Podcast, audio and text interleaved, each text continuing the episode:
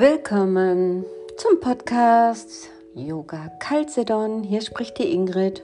Ich möchte mich einfach noch einmal melden im alten Jahr und das Thema im alten Jahr, vielleicht auch für das neue Jahr, Thema Ernährung.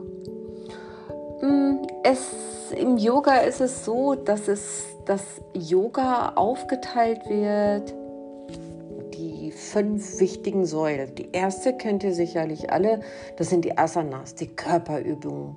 Die zweite Säule ist das Pranayama, die Atemübungen. Und die dritte Säule ist die Entspannung. Und die vierte Säule Meditation, positives Denken. Und die fünfte Säule die richtige Ernährung. Ja, ohne die richtige Ernährung ist die Medizin meistens wirkungslos, denn mit der richtigen Ernährung ist die Medizin nicht nötig. So wird das oft auch erwähnt äh, in viel, viel wichtigen Schriften oder auch Tipps oder Zeitschriften. Durch äh, die verschiedenen, äh, durch die Asana-Praxis des Yogas bekommen wir wieder einen besseren Zugang zu unserem Körper und wir spüren ihn wieder mehr und merken, welche Lebensmittel uns gut tun und uns wirklich nähren. Und die richtigen und typgerechte Ernährung erhöht unseren Energielevel massiv und ermöglicht uns auch geistige Klarheit und Ausgeglichenheit und auch Vitalität. Das ganzheitliche Bild des Yogas betrachtet die Ernährung als eine der mit wichtigsten Säulen, um zu Klarheit und Harmonie zu kommen. Die Nahrung soll uns für die Meditation und für die Yoga-Praxis unterstützen, also den Geist ruhig machen und die Regulierung der feinstofflichen Energien ermöglichen. Und nach dem ganzheitlichen Prinzip des Yoga sprechen wir erst dann von Gesundheit, wenn der Mensch sich rundum gut fühlt. Kennen wir alle. Gesunde Ernährung bedeutet im Yoga, dass sie nicht nur unseren Körper stärkt, sondern auch unseren Geist.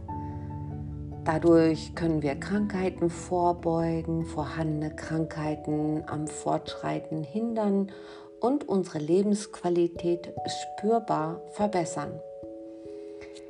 Ja, es gibt äh, die drei Arten von Nahrungsmitteln. Also Yoga unterteilt die Nahrung anhand äh, ihrer Eigenschaften in drei Arten.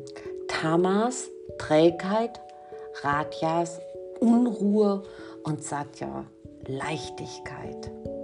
Ich könnte da viel noch zu erzählen, aber diese Definition dieser einzelnen ähm, Aufteilung in Nahrungsmittel, die Yogis geben keine definierten Empfehlungen, welche Menge an Protein, Vitamin oder Kohlenhydrate der Mensch benötigt, denn kein Organismus gleicht dem anderen. Wir alle unterliegen sozusagen auch noch saisonell und klimatischen Schwankungen und gehen verschiedenen Beschäftigungen nach. Sprich, wenn du Yoga-Übungen praktizierst, verfeinerst du dein Körpergespür. Du wirst mit der Zeit ähm, sicherlich sattwige Lebensmittel bevorzugen.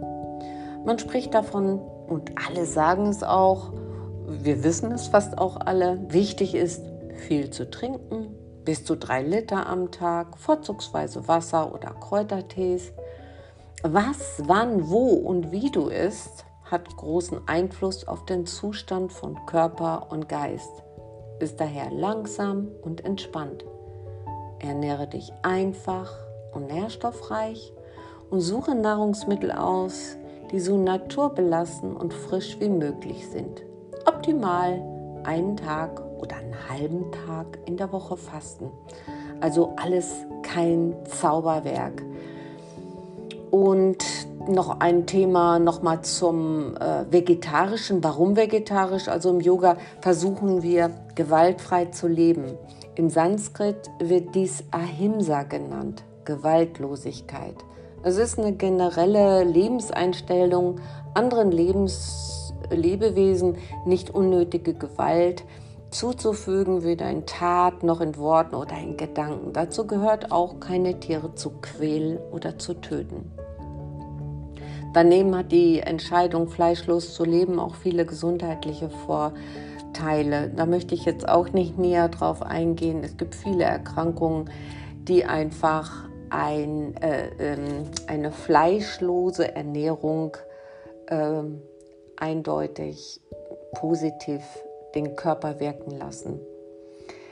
Ja, eine gut geplante vegetarische Ernährung eignet sich für jede Lebensphase, inklusive bei Schwangerschaften, Stillzeit, Kindheit, in der Pubertät sowie im Alter. Ja, also das Thema Ernährung ist tatsächlich ein Riesending und äh, natürlich lässt sich mit der Ernährung auch noch abnehmen, aber das ist ein ganz, ganz anderes Thema. Das Thema Ernährung nehmen wir auch gerne noch einmal im Podcast auf. Da sprechen wir wieder gemeinsam, die Conny und ich. Und äh, jetzt wünsche ich euch eigentlich nur einen wunderschönen Jahresabschluss und ganz, ganz viel Gesundheit für das Jahr 2022. Bis bald, die Ingrid von Yoga Calcedon.